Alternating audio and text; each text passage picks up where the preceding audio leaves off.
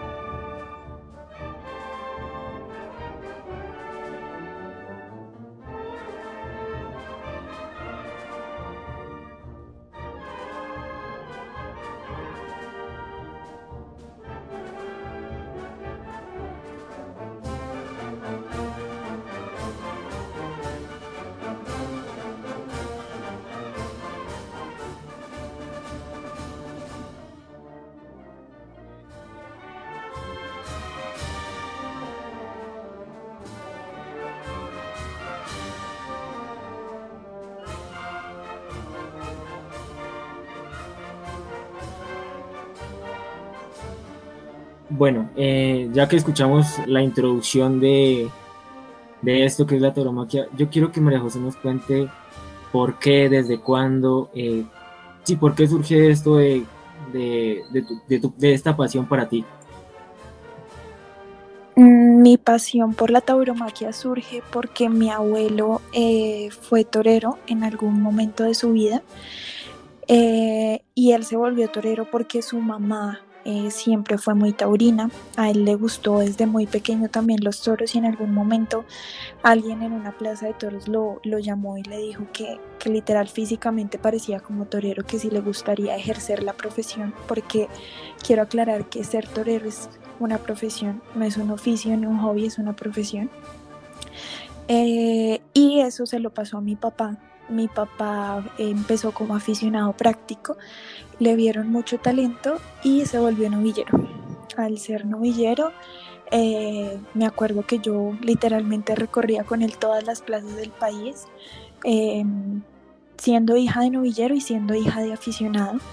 Y siempre le he dado las gracias a mi papá por eso, porque me enseñó el arte más bonito del mundo. Soy taurina porque ser taurina significa que te gusta un espectáculo donde hay arte, donde hay valor, donde entiendes la relación entre la vida y la muerte, porque aquí todos nos vamos a morir, de la manera que sea, nos vamos a morir, animales, perros, gatos, humanos, todos nos vamos a morir.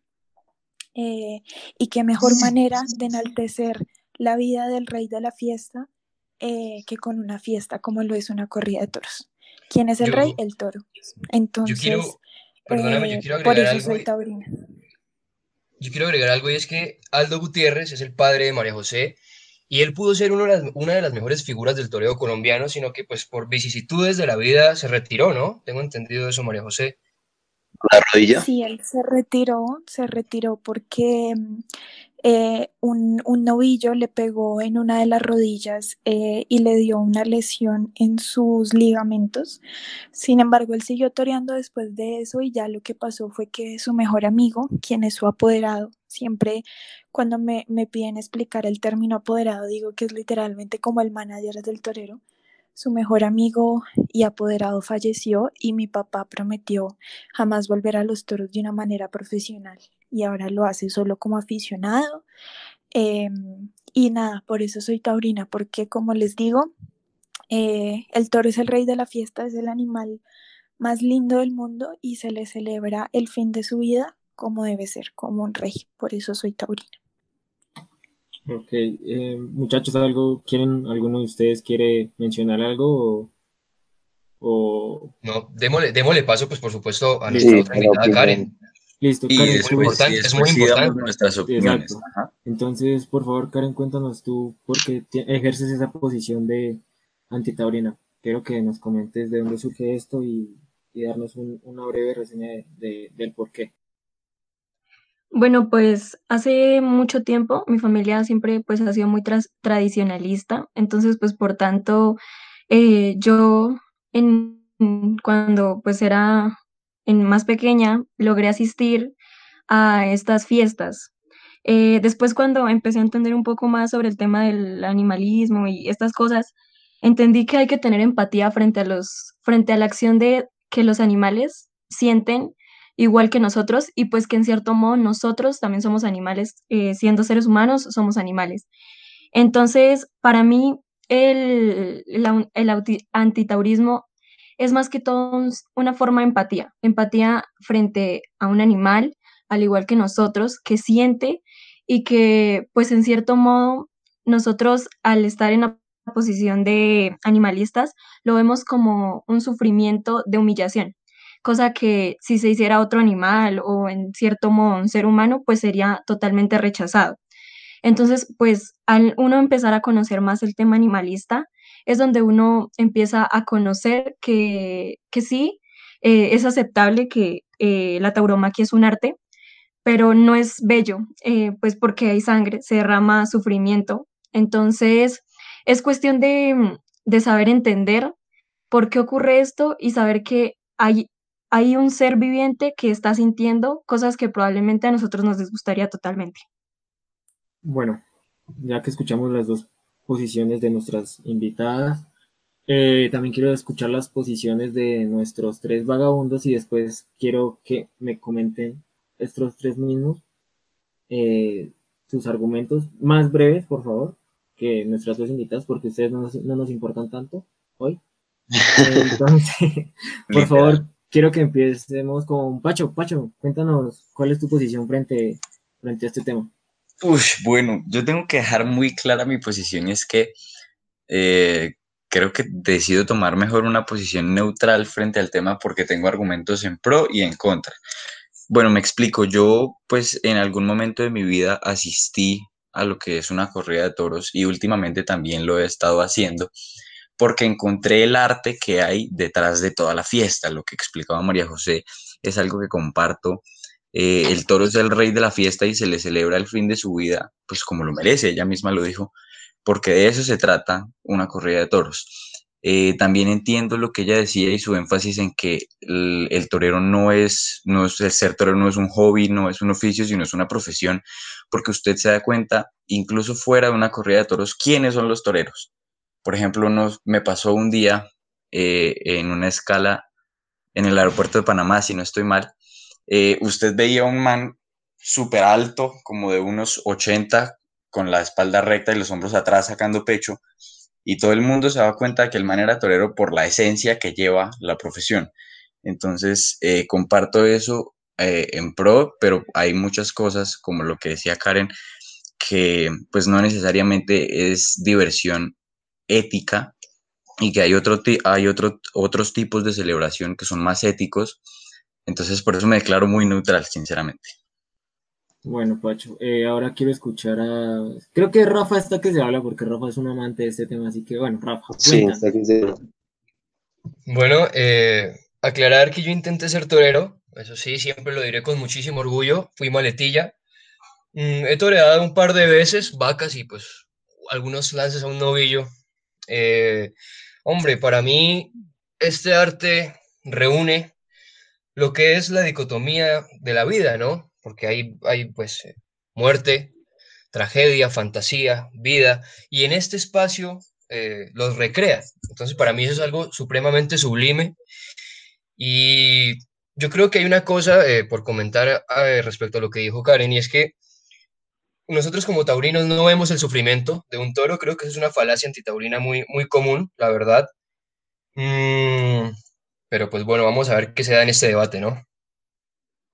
Listo. Ahora nuestro facho favorito, por favor, ahora cuéntanos su posición. Eh, sí, claro. No, yo no, no voy a agregar más por no extenderme. Yo también me considero taurino, pero también me gusta creer que soy algo crítico con la fiesta brava y creo que puede que hayan cosas que se reformen si se quiere continuar con ella. y estoy abierto siempre al debate respecto a estos temas. Bueno, eh, ya que escuchamos la posición de todos, vamos a escuchar la posición de aquí mi, presente. Yo soy Fajardo en esta discusión. Yo no soy ni taurino ni taurino. Mi familia es de tradición taurina. Mis papás me llevaban de pequeño a las corridas de toros. No entendía nada. No entendía nada literal. ¿Y todavía no entiendes? ¿O, ya más o menos? No, ya, ya, ya eh, ampliando lógicamente tú sabes que leyendo, conociendo, uno va adquiriendo conocimientos sobre cualquier tema y sobre este tema he adquirido bastantes conocimientos, tanto de parte taurina como antitaurina. Eh, por eso siento que no me considero en ninguna posición. respeto mucho ambas partes y como ustedes dicen, la, tauromaquia es, un, es una profesión, es un arte, yo lo veo como un arte, eh, el cual si, tiene tanto trasfondo y tiene tanta historia, es por algo, porque se ha creado una historia. No cualquiera se puede crear esa historia. Es, yo haciéndole una comparativa con, respetando muchísimos, muchísimos, muchísimos aspectos, es como el fútbol. La tauromaquia es más antigua que el fútbol y sigue siendo un espectáculo. A eso me refiero. Hombre, y, la tauromaquia también es más trascendental que el fútbol, ¿no? no, a eso me refiero, ¿no? por, eso te digo, por eso te digo, guardando, guardando sucesivamente y gigante los parámetros de comparación, eh, a eso me refiero, la tauromaquia por algo tiene su historia, por algo es tan longeva, porque, bueno, está implícita desde hace mucho tiempo. Bueno, muchachos, yo, eh. quiero que, por ejemplo, Pacho, quiero que por favor hagas una pregunta. Eh, nosotros tres, quiero que, nosotros cuatro, en este caso, quiero que planteemos una posición un poco neutra, pero inclinándonos más hacia, hacia una posición, si, me, pues, me, tratan de entender. Para generar, para generar debate, supongo. Sí, exacto. Entonces, quiero que eh, cada uno plantee una pregunta para nuestras invitadas, pero quiero empezar con, bueno, vamos con Rafael que no ha empezado. Rafa, quiero que plantees una pregunta para cada una de nuestras invitadas y nuestras invitadas que por favor no la, no la argumenten, como ellas prefieran. Bueno, eh, yo pues la verdad tengo muchísimas preguntas al respecto en cuanto a, a nuestros...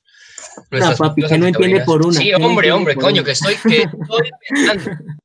Se la planteo, obviamente, primero a Karen. Eh, a mí me gustaría saber dos cosas. Primero, si ha sido una ganadería brava y segundo, ¿por qué das por sentado que nosotros como taurinos eh, clamamos al sufrimiento? Bueno, pues eh, si me hablas de que sí ha asistido, pues no, no lo he hecho. A una ganadería, no una corrida, a una ganadería. No, a una ganadería ahora no, no he asistido. Pues sí, sí he tenido la oportunidad, pero no lo he hecho porque me siento, o sea, me considero muy sensible a estos temas, ¿sí? Entonces, pues no lo he hecho porque sé a qué va a consistir después. Eh, pero es que hay una cosa es que en las ganaderías no, no se torea, o sea, se cría el toro bravo.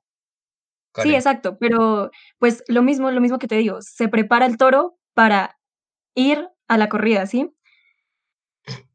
Eh, se prepara, lo dices en qué sentido? Pues en la crianza, desde, pues porque ellos desde que, desde que llegan a, desde que pues llegan al destino de que se van a preparar para ser toros de lidia, pues se sabe que tienen que ser pues explotados para esto, para... Eh, hay una cosa y es que al toro de lidia no se le prepara porque el toro de lidia nace bravo, totalmente bravo. Es decir que, digamos, sus conocimientos en este punto serían a priori, ¿verdad? Ajá. Bueno, pues yo te digo que eh, no, no se prepara el toro de Lidia. El toro de Lidia nace completamente bravo, es un hecho comprobable en la ganadería brava.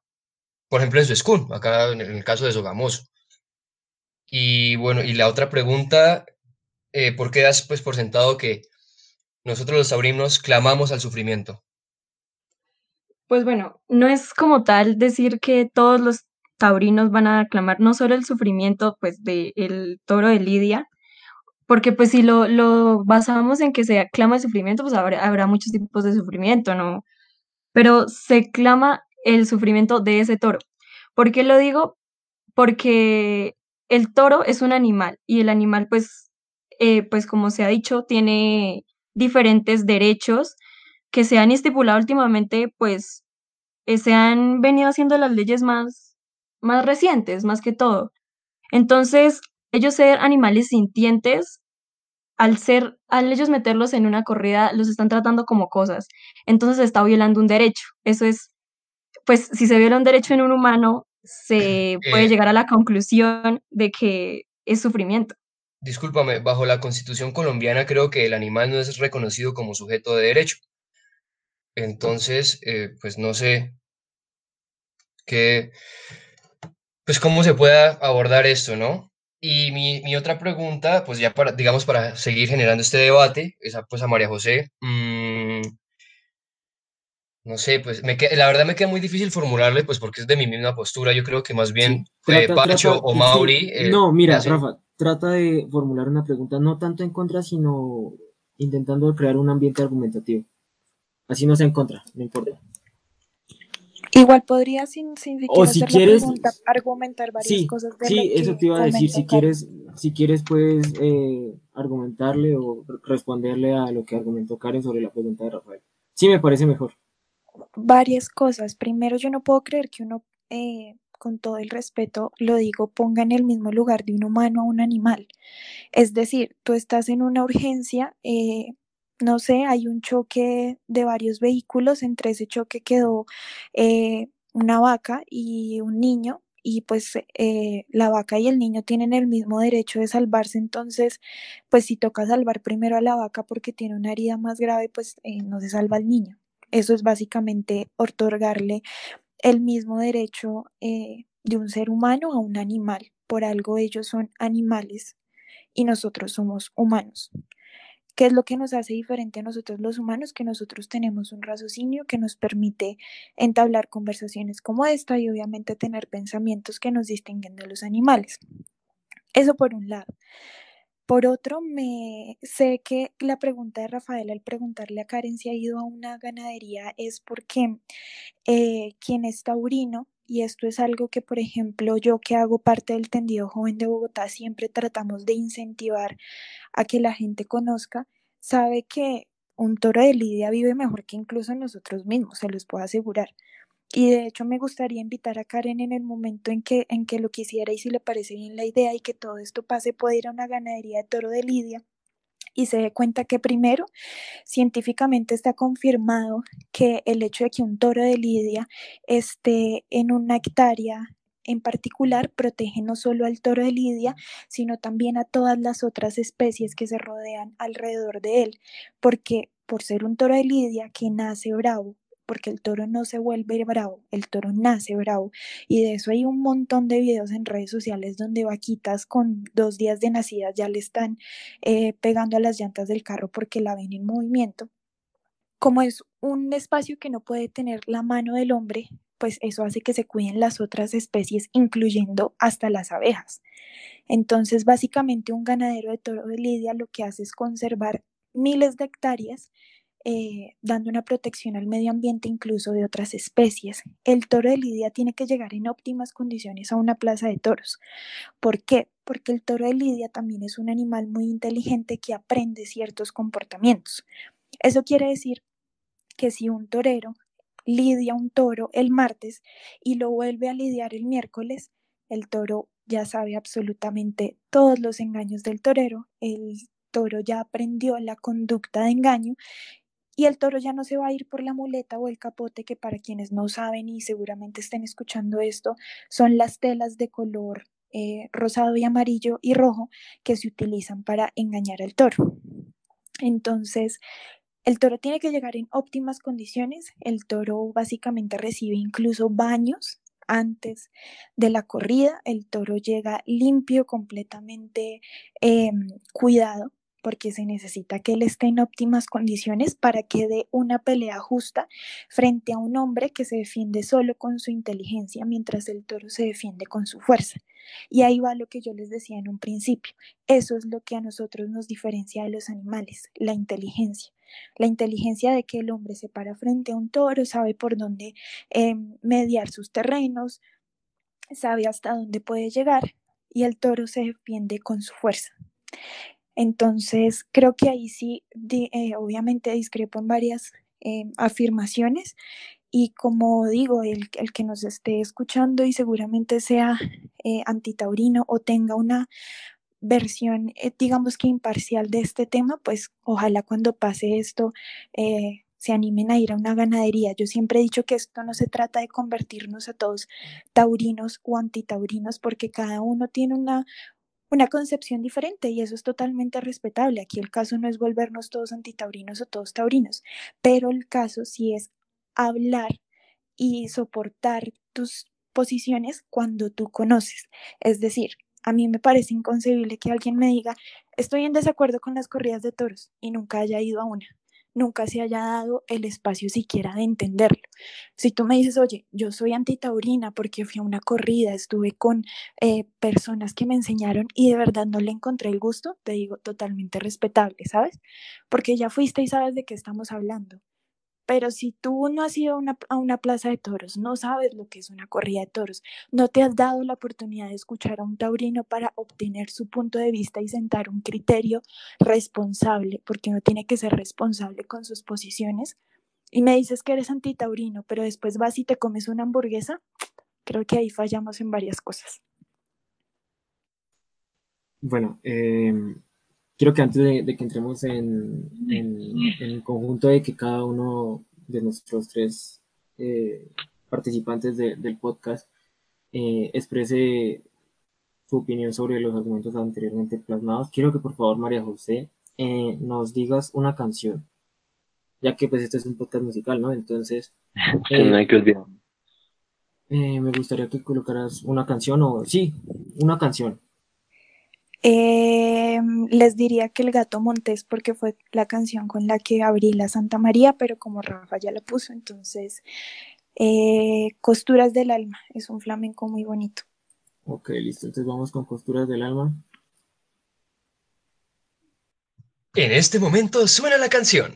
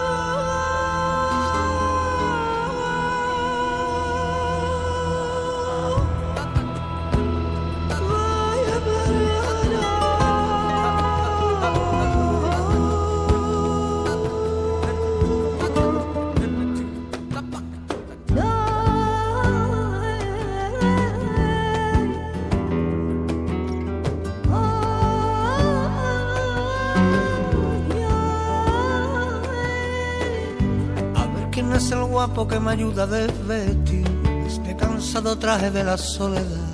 Si hay algún valiente que use mi remiendo. A ver cuántos maestros pueden describir cómo se siente el alma cuando alguien se va y llena de epidemia todo tu recuerdo.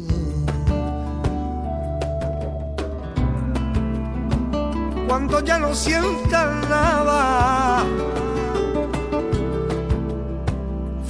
la luz en tu mirada, cuando la voz que hay en tu interior Después de escuchar este, este tema, eh, quiero preguntarle a Karen eh, si cuenta con un contraargumento y si es así, que por favor no lo exprese.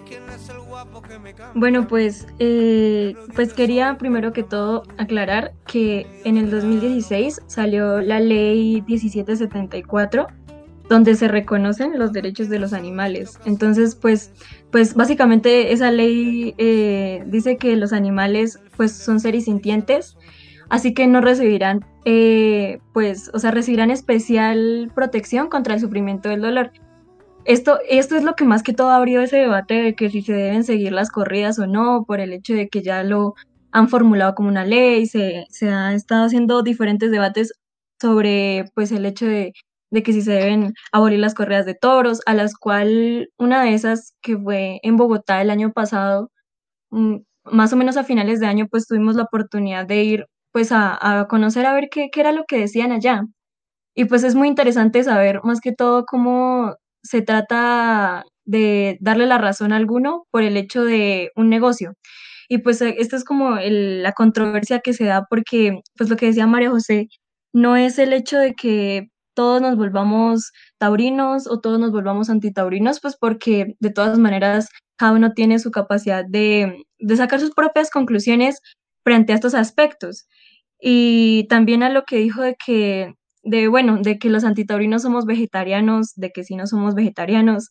Y eso también se ha dado mucho como una crítica de que si uno come carne, entonces no tenemos derecho a protestar contra las corridas de toros. Y pues este es otro hecho porque es que eh, cuando uno se vuelve animalista y decide no ser vegetariano, se, está, se apoya el consumo responsable de esta carne. Pero yo creo eh, que habría una, doble moral, ¿no? por favor, no interrumpa, hombre. Está bien. Dejamos que termine. Pues, pues, sí, o sea, el hecho sí, se ha, se ha criticado muchísimo esto, pero es que se viene a que es diferente cómo se, se da la muerte de un animal en, digamos, digamos una gallina, un cerdo que pues está criado para, para esto y que nosotros hagamos un consumo responsable de este alimento.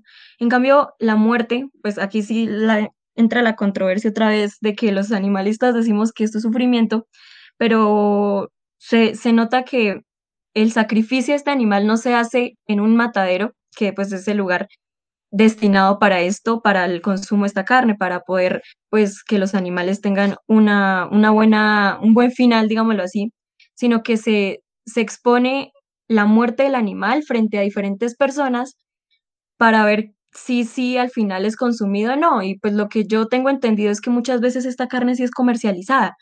Entonces, pues eh, aquí es donde se dice que sí, sí habrá un consumo responsable de esta carne, porque muchas personas eh, no comen esta carne por el mismo hecho de que esta carne viene de un sufrimiento. Y lo, digo porque he tenido conversaciones con personas que, que lo opinan y pues no, no me parece que fuera bien porque lo que les digo, hay que apoyar el consumo responsable de carne si uno decide consumirla, pero pues es el hecho de que es sacrificado en otro medio diferente al que normalmente se, se hace este.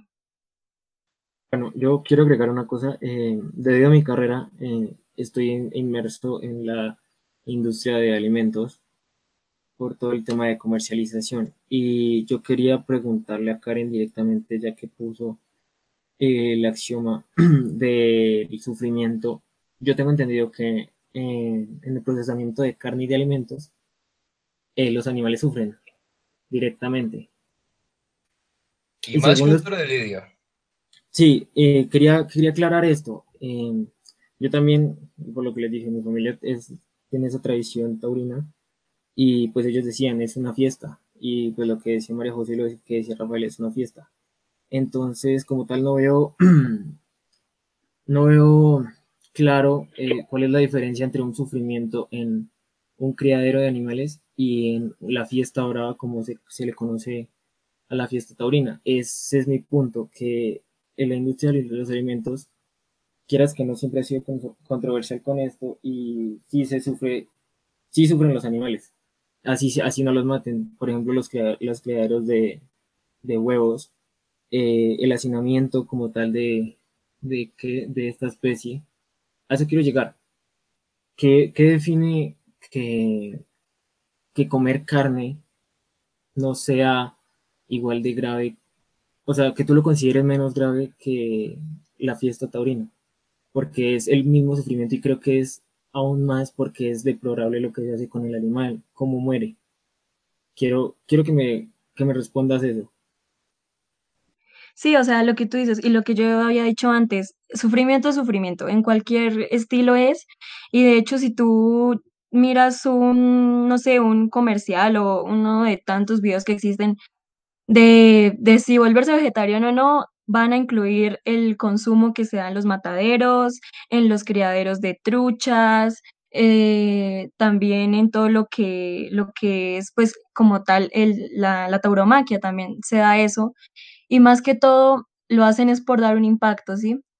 Eh, ¿Por qué digo, por qué defiendo, entre comillas, que, se, que sea, pues, menos traumático o menos, eh, como menos sufrimiento? Es por el hecho de el trauma que se da a impacto social, porque pues normalmente muchos de nosotros no conocemos a fondo cómo se da eh, la explotación en los criaderos, pero sí se, pero sí pues obviamente podemos ver y podemos vivir cómo se da el sufrimiento entre comillas en una en una plaza, ¿verdad? Entonces, pues es el hecho de que da un impacto social. Entonces ahí es donde uno entra a categorizar eh, el nivel de sufrimiento que se da, porque uno eh, pues va a venir más en que, digamos, si se llega a quitar, pues por el hecho de que la gente empiece a discutir este tema, a quitar el hecho de los criaderos, de la matanza de los animales para el consumo humano, uno no, no es nada, nada, nada favorable para la economía, porque básicamente, pues es uno, es el consumo de carne, o sea, todo el mundo, la mayoría de personas consume, pues, y se aprovecha de estos recursos. En cambio, la tauromaquia, si se llega a abolir, sí se puede llegar a dar un impacto en la economía bastante grande, que es lo que se ha venido diciendo en todos los debates que se han dado sobre este tema, pero es mucho más eh, resistente sobre el hecho de que se pueden reemplazar con otras cosas. Por ejemplo, en las diferentes plazas de toros de otras ciudades se han venido haciendo otros eventos con antes muchísima más cantidad de público del que se ha venido dando los últimos años en estos mismos escenarios con mucho más eh, entrada de recursos, demostrando que no necesariamente se debe hacer sufrimiento o el hecho de mm, pues la fiesta que se da para poder tener ese recurso económico que dan las plazas de toros. Bueno, eh, para concluir con este tema, solo quiero eh, decir un, algo más y le voy a dar la entrada a, Abraham para que nos dé la pregunta. Y es, entonces, me, acabas de resumir básicamente, según lo que yo entendí, que el sufrimiento del animal no es como tal, una, o sea, no es una conducta para rechazar la tauromaquia, porque en ambos casos el animal sufre, no hay un diferenciador. Bueno, según, según, según tú, ambos, eh, en ambos casos el animal sufre. No hay un diferenciador. Entonces, eso quería decir. Según lo que tú me estás dando, me estás quitando un argumento para los antitaurinos de que hay sufrimiento en las corridas de toros, porque lo que te digo, en la industria de carnes sobre todo se ve el sufrimiento. Pero bueno, eh, vamos a pasar con la pregunta que va a formular el señor Abraham. ¿Para quién va a ser?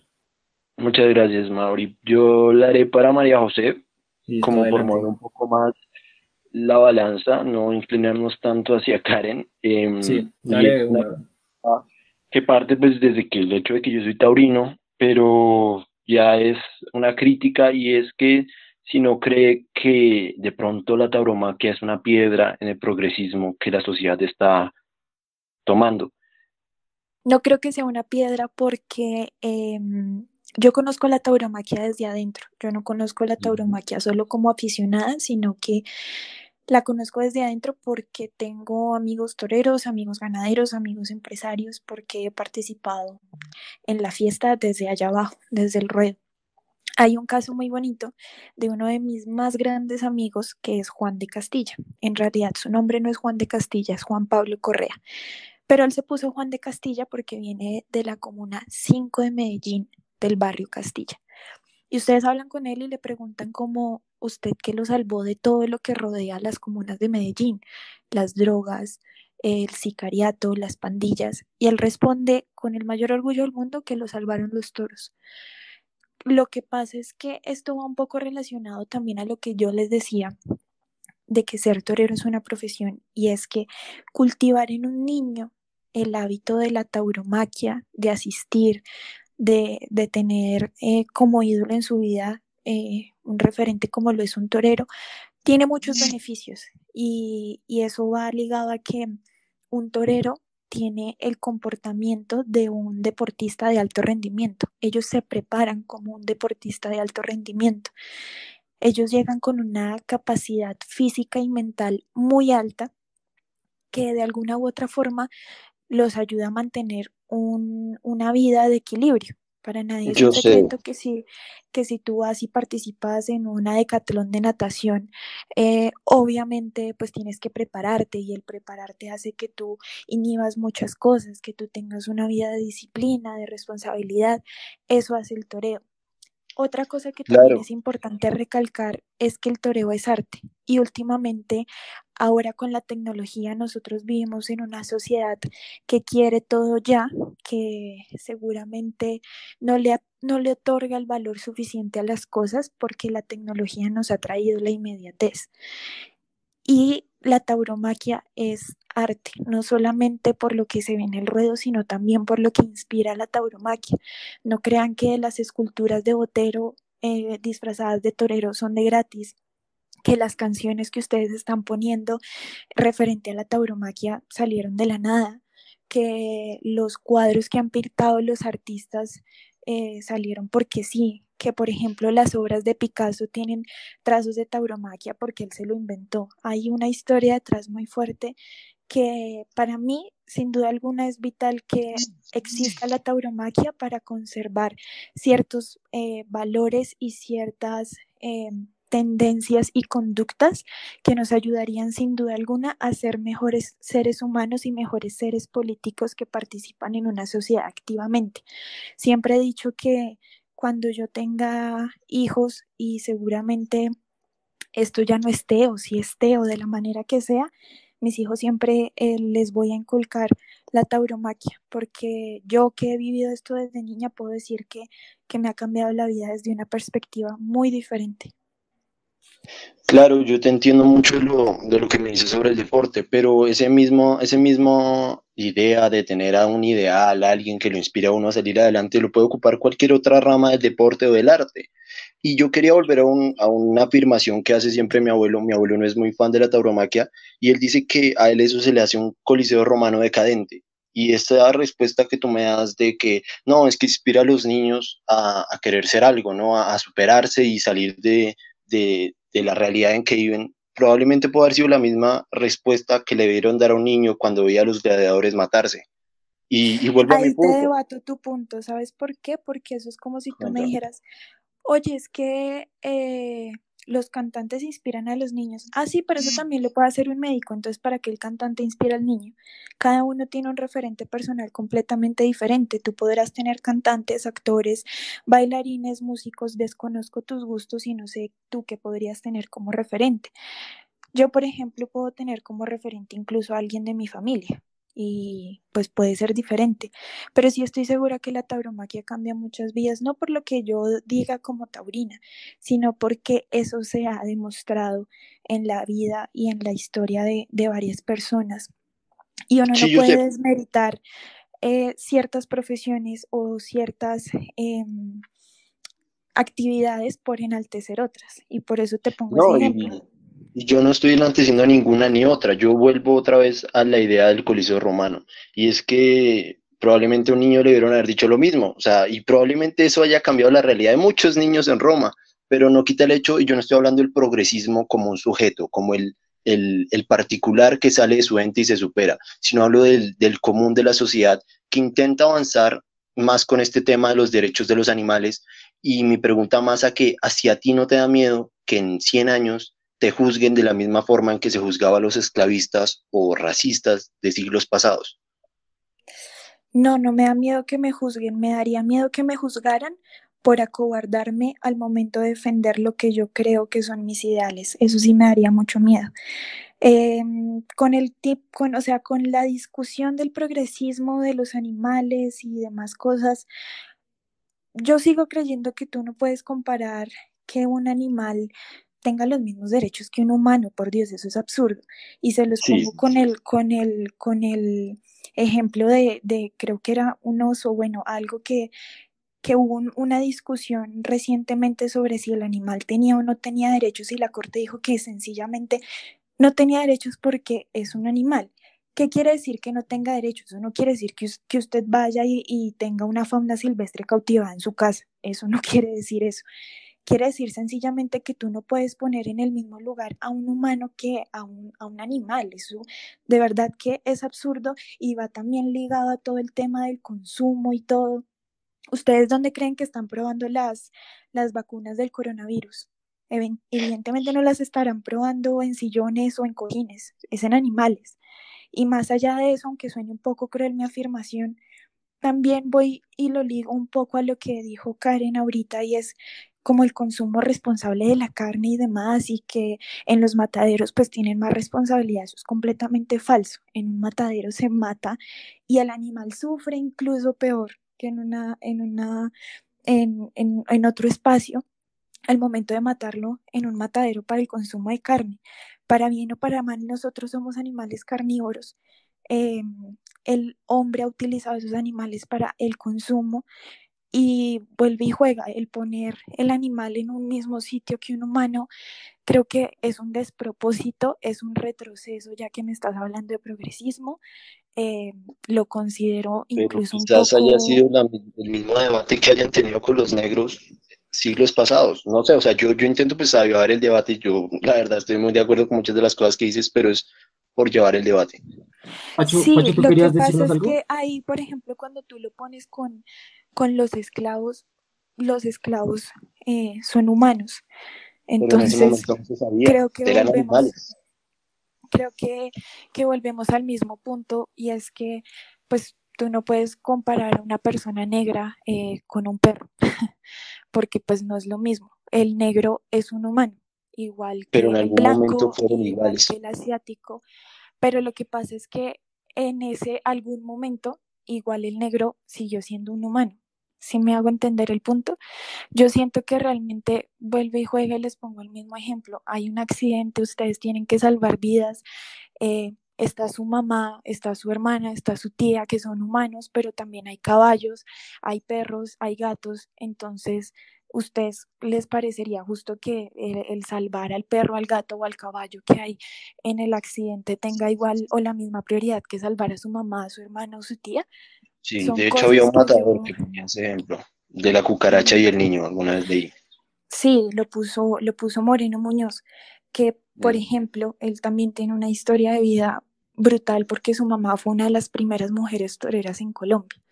Y ella habla y ella dice, a mí la tauromaquia fue lo que me salvó también de las drogas. Em, ellos viven en una comunidad que es muy vulnerable y la mamá siempre ha dicho que para ella la tauromaquia la guió siempre a tener un estilo de vida lleno de responsabilidad y fue lo que le hizo sacar sus hijos adelante. Junto con la madre de Gitanillo, ¿no? Sí, y de hecho ella, por ejemplo, cuenta que cuando ella toreaba y estaba embarazada de Moreno, se fajaba para poder entrar en el traje de luces y poder torear pero eso fue lo que le dio de comer a sus hijos también. No es cuestión de economía, como también lo hacía ver Karen en algún momento, porque es que yo les puedo asegurar que la empresa que acaba de hacer la temporada de Bogotá, que fue Casa Toreros, se fue perdiendo plata de Bogotá. O sea, porque la cantidad de impuestos que dejan las corridas de toros son tan altos que muchas veces las ganancias no quedan y quedan son pérdidas para el empresario que decide hacerlo, al igual que para el ganadero que está cultivando eh, sus hectáreas para poder tener al toro de lidia en óptimas condiciones. Eso realmente es cuestión de afición, es cuestión de amor por el toro, es cuestión de darle una vida productiva a un animal, porque esto, por ejemplo, es dicho por las mismas animalistas y es algo que está comprobado. El toro es una especie que básicamente fue eh, creada por el hombre para ese fin. Y si las, las plazas de toros desaparecen y si las corridas de toros desaparecen, el toro de lidia se va a extinguir. Es así de sencillo. Entonces a veces también cuando me pongo a escuchar este tipo de, de, de debates y este tipo de cosas, yo digo, ojalá algún momento los ecologistas y los animalistas entendieran que, que si acaban esto, acaban también lo que supuestamente tanto defienden que es el toro de Lidia. Y lo pongo también, vuelve y juega con el ejemplo del coronavirus. Ahorita mismo en España hay un montón de ganaderías paradas, eh, obviamente porque pues no hay corrida de toros y pues los ganaderos son los que están sacando de su bolsillo para la manutención del toro de Lidia. Se han aparecido organizaciones animalistas a salvarlos, a darles la comida, a darles el dinero para la manutención. No.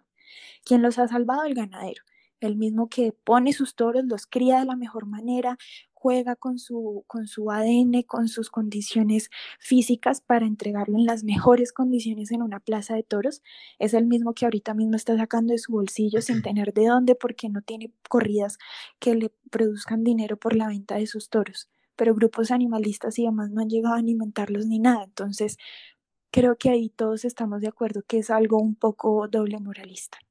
Bueno, eh, ahora quiero que ya dejamos claro lo de el punto que nos dio María José. Quiero que por favor ahora nos formules. Me dijiste que tenías una pregunta también para Karen. Sí, claro. Por favor, formula. claro, pues Karen, yo siempre he tenido un, como un problema con el animalismo. Es que yo me considero animalista y taurino y no creo que sea como un algo que sea incompatible lo uno con lo otro. Eh, pero a mí siempre me ha molestado que el movimiento taurino, que el movimiento animalista, perdón, em, persiga la tauromaquia. A mí se me hace que en Colombia hay cosas más importantes que perseguir la tauromaquia, que la tauromaquia sí, o sea, puede que listo, mates al animalito, pero, pero produce, o sea, le da sustento a muchas familias, es una tradición, bla, bla, bla. No hay cosas más importantes por las que luchar en el movimiento animalista que la tauromaquia, o sea, yo digo, hay barcos llegando de China que están sacrificando animales y los están matando de forma inhumana, pero prefieren pelear por los toros. ¿Por qué? Bueno, pues eh, entre comillas, el generalizar que todos los animalistas se basan en esto, pues lo que tú dices, pues en tu caso tú dices que, que eres taurino y eres animalista, pues es lo mismo, el hecho de que, digamos, en todo hay diferentes clases, ¿sí? Así como existen diferentes animalistas que son vegetarianos, hay animalistas que no son vegetarianos, animalistas que son taurinos, animalistas que no son taurinos, pues es lo mismo. Entonces, eh, obviamente hay muchísimas más razones por las cuales defender el bienestar de un animal, porque eso es lo que defiende un animalista, el bienestar, y ahí es eh, donde se eh, entran los derechos de los animales, porque es diferente decir que tienen los derechos de los animales a generalizarlo junto a los derechos de los humanos. Lo mismo que decía María José, pues es muy lógico, obviamente, pero para eso mismo están los derechos de los animales exclusivamente, nunca van a ser iguales a los derechos de los humanos. Y ese es un concepto que muchos animalistas que no conocen esto eh, lo han defendido y por eso se le ha dado como esa cara de que va primero eh, una causa o primero la otra. Y es el hecho de que, un, o sea, en serio para adentrarse en el mundo de ser animalista, no ser animalista, es lo mismo que tú decidir si es básicamente tú qué vas a hacer con tu vida más adelante. Entonces, es hecho de investigar, poder tú eh, adentrarte tanto en el tema que sepas qué está bien y qué está mal. Entonces, sí, eh, eh, te apoyo en lo que dices de que mm, sí, obviamente hay muchas más causas en las que luchar en el, en el contexto animalista, pero aún así no se hay que descuidar el hecho de la tauromaquia, porque pues es algo en lo que los animalistas se han venido reforzando mucho. Y aún así, los taurinos también pelean cuando no se dan acciones de los animalistas, dicen, pero ¿dónde están? Entonces también se exige la presencia de los animalistas en este hecho, así como se exige en otros. Entonces no es como dejar atrás ese porque no es tan importante e irnos por otro, sino saber repartir, entre comillas, la manera y las acciones en las que se hacen. Pero es que a mí me da tristeza ver cómo se le da tanta importancia a los medios de comunicación a, a la tauromaquia y no a tantas otras vainas que sí son realmente degradantes con la poca moral que se le intenta dar a los animales. Yo ahí quisiera, qué pena, yo sé que no se puede interrumpir, pero me gustaría decir algo, a lo mejor para que quede en, en la mente de quien nos está escuchando, y es que no se, no se nos olvide que la tauromaquia ahorita es el caballo en la política de muchos. No crean que de gratis cuando uno, cuando hay campaña eh, de votaciones, pues para cargos públicos, la mayoría de las vallas dicen que van a acabar la tauromaquia. Eso genera votos. ¿Y que son los es, votos? Es un populismo. Exacto, es, un tipo de populismo. Yo, yo, quiero, yo quiero escuchar a Pacho, que casi no le he escuchado hablar. Pacho, ¿tú, quieres, ¿tú quieres agregar algo sobre estas dos, dos, dos partes? Mm, dos preguntas? Pues no sobre las dos preguntas en las que hemos estado girando en torno a, pues a la última, a los últimos argumentos, sino me gustaría introducir un nuevo, como un nuevo punto de debate. No sé si estén de acuerdo, como para salir de ahí. Si quieres, hagamos una cosa. Vamos a hacer una cosa. Eh, eh, yo, quiero, yo quiero aclarar una cosa, perdón. Discúlpenme, yo interrumpir. Y es dar respuesta de una cosa eh, que dijo Karen en un principio en su argumentación, y es que la tauromaquia ha dejado más de 600 millones de pesos al Estado, que el Estado se los robe es diferentísimo a que la tauromaquia haga o no. incluso ha, ha, generado más ingresos que cualquier otro evento en Colombia. Uno de esos. Dos, la tauromaquia da em, sustento económico a, muchísimas familias, como bien lo, dijo mi compañero Abraham. Y, tres, también pues la, eh, la, tauromaquia tiene la ley 916 del 2004, que son los estatutos que hacen las excepciones para los derechos del animal. Ya no digo más, por favor, Pacho. A mí me gustaría traer un nuevo, un nuevo foco de debate y es, yo desde desde el punto de vista crítico, Mm, considero que la tauromaquia hace las veces de un emancipador cultural, sabiendo que no es propia de lo que es América Latina ni de lo que es el nuevo continente, sino que fue introducida en la, en la, pues en la conquista. Entonces, yo lo veo críticamente como una emancipación cultural, pues que tiene la cultura española sobre lo que nosotros apropiamos como nuestro, que en realidad no es y quería plantear otro, otro, otro contraargumento en una cosa que dijo María José. decir algo, algo muy chiquito y es que así también es la Navidad, ¿no? No, no, o sea, hay muchas prácticas, no solo la tauromaquia que no son nuestras, hasta el decir, ok, es una práctica que no es nuestra, porque segurísimos estamos todos que los indígenas no se sentaban en un árbol a esperar a Papá Noel a las 12 de la noche o al Niño Dios. Entonces creo que uno debe pensarlo por muchos lados. Sí, pues precisamente por eso quería como ampliar el debate. Y otra cosa, eh, es como un pequeño contraargumento a lo que tú dijiste, que si bien sí mm, mejora el progreso como sociedad, como tú decías, dándole oportunidades a muchas personas, no mejora el progreso interno, no hace más, no nos avanza en el crecimiento personal como humanos, por lo menos desde mi punto de vista, que es muy nietzscheano, hacia lo que es el superhombre, porque para sobrevivir en un ruedo, en una corrida de toros, tienes que volver a tus instintos primitivos, a tus instintos primigenios, para poder enfrentarte, como tú lo decías, con solo tu audacia ante lo que tienes enfrente, que no es poco menos que un toro que puede matarte. Pero, pero Pacho, si usted es nietzscheano, pues tendrá en cuenta usted que Nietzsche decía que debíamos volver a la, a la animalidad, ¿no? Sí, pues, de hecho, el, torero, el torero no está en, su instinto, huevón, porque pues, es una base de Nietzsche. El, torero también tiene que ser un tipo muy lógico, coño, es que estar delante de un animal, pues hay que saber que hay que saber torear, o sea, no es simplemente colocar una capita y mover el traste de un lado para otro, hay que tener garbo, salero, hay que tener torería, majeza para hacer eso. Sí, Rafita, pero si usted vuelve a ese instinto, discúlpame, si usted vuelve a ese instinto tan primigenio en donde usted tiene que, pelear por su vida, luchar por su vida, ¿no cree que estaría volviendo, retrocediendo en el tiempo a lo que fue el estado de naturaleza, Rafa? y eso no iría muy de la mano con la evolución social, por lo menos con la evolución social del bueno, individuo. Bueno, pero aquí, aquí, aquí podría citar también a John Locke que nosotros vivimos en el estado de naturalidad, pero sin embargo somos seres eh, individuales. Y, y, también cito a Rousseau diciendo que somos seres de animalidad, pero también seres sociales para la creación de la misma sociedad. Creo que pues ahí uno le da, le da muchas vueltas a algo que, que, tiene o podría tener una explicación sencilla y es que yo no me imagino eh, las especies que, que, van antes pues de, del resultado del Homo sapiens, por decirlo así, toreando.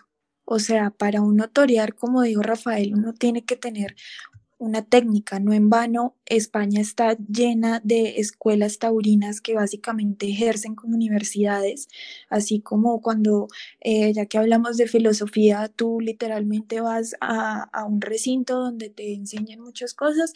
Asimismo es la tauromaquia, por eso la tauromaquia también tiene grados. El torero no es torero por ser torero, el torero primero es becerrista, luego es novillero sin picadores, luego es novillero con caballos, luego es matador de toros y de hecho el día que el torero toma su alternativa, que lo vuelve matador de toros, se le dice el doctorado. Entonces creo que decir que, que para ser torero vuelves como a tus instintos primitivos es un poco desacertado, la verdad.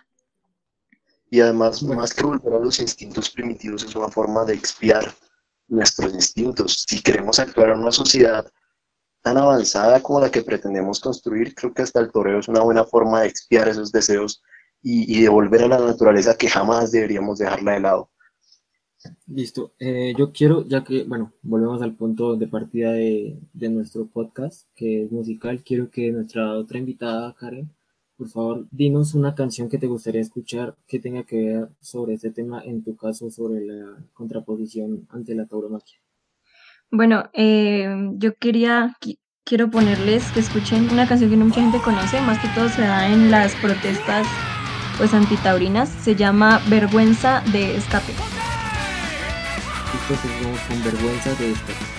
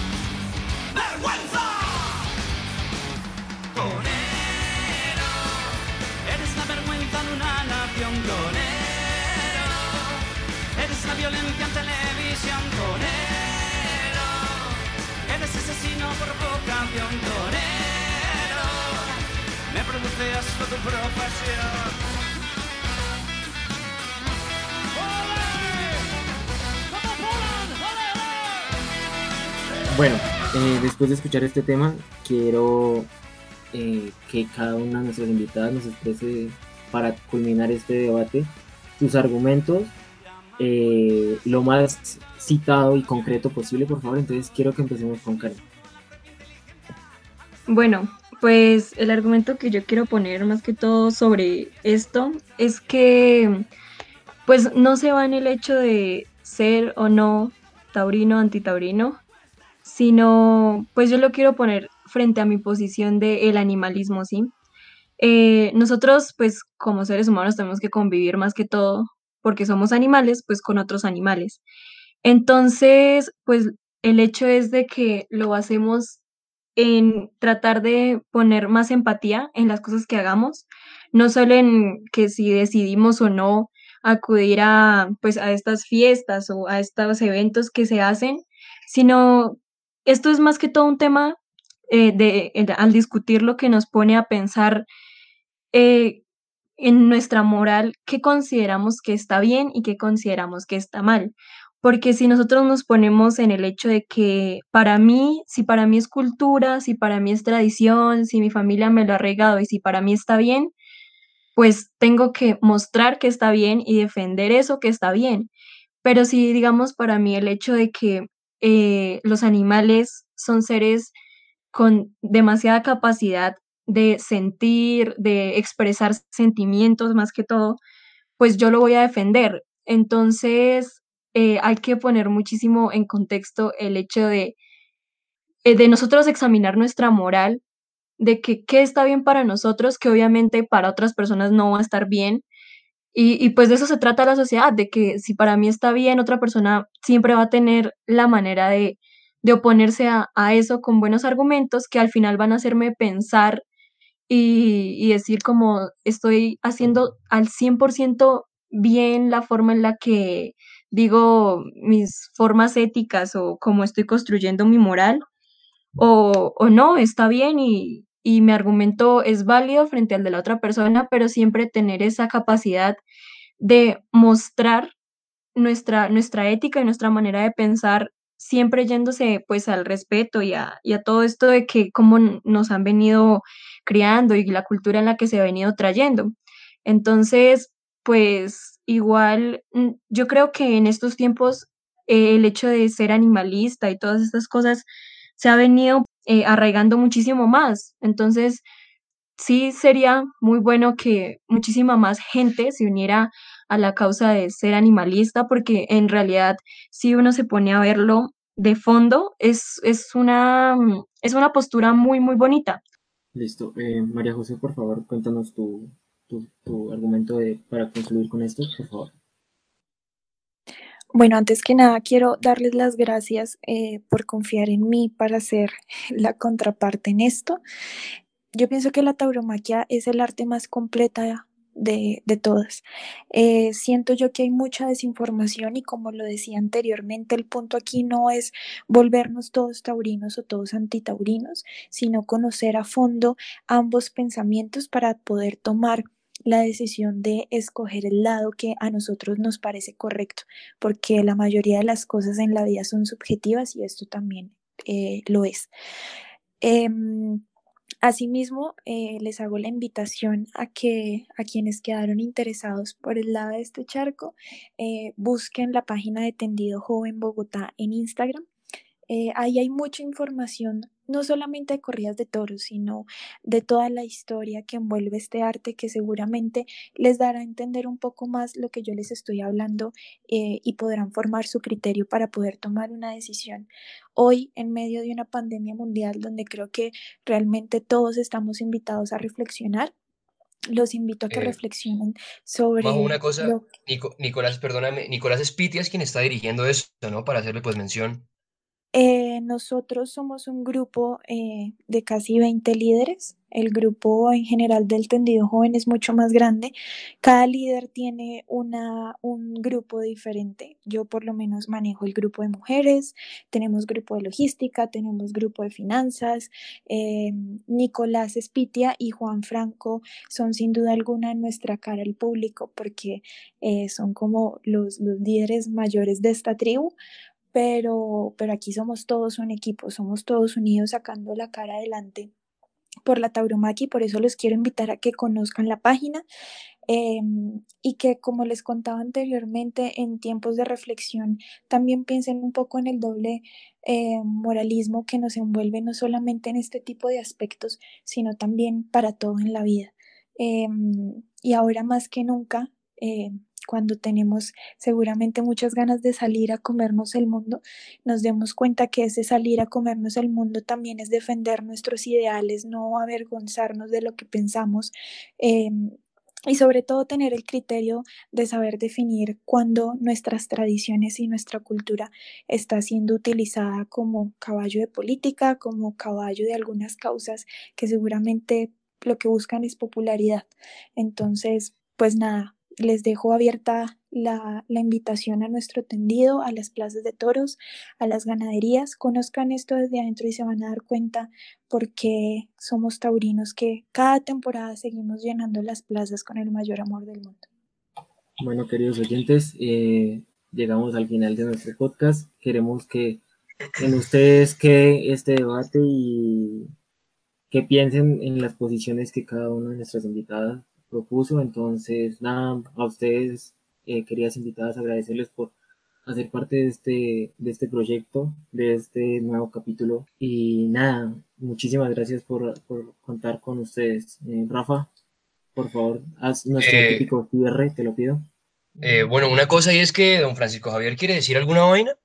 Ay, Pacho, sí, discúlpame, tú no hablaste, Pacho, habla. Sí, yo quería decir algo. Después de, de tan acalorado debate, me parece muy lindo ver cómo a pesar de, siendo con la tauromaquia o con el animalismo, hay, hay grupos de personas y, que se unen como para sacar adelante sus causas. Me, me, gusta mucho pues porque yo sé que por ejemplo en la fundación a la que pertenece Karen no son solo una ni dos personas, sino que es una conglomeración importante y me gusta mucho ver cómo de alguna forma u otra las personas buscan unirse para defender algo que creen común. A pesar de que sean dos posturas muy distintas, las dos usan como, como el mismo método para tratar de cambiar un pedacito de su realidad, ¿me entienden? Eso, eso me gusta. Es llamativo, es llamativo ver que ambas partes, a pesar de ser tan contrarias, eh, mantengan eso de que defender sus ideales con una estructura. Exacto, como por rescatar algo maravilloso de las dos posturas. de las dos posturas, sí, es, muy cierto. Bueno, muchachos, fue un placer haber eh, Ahora sí. no siendo más audiencia basura, muchas gracias por escuchar esta mierda. Si no les gusta, pueden ir a cagar a la 14.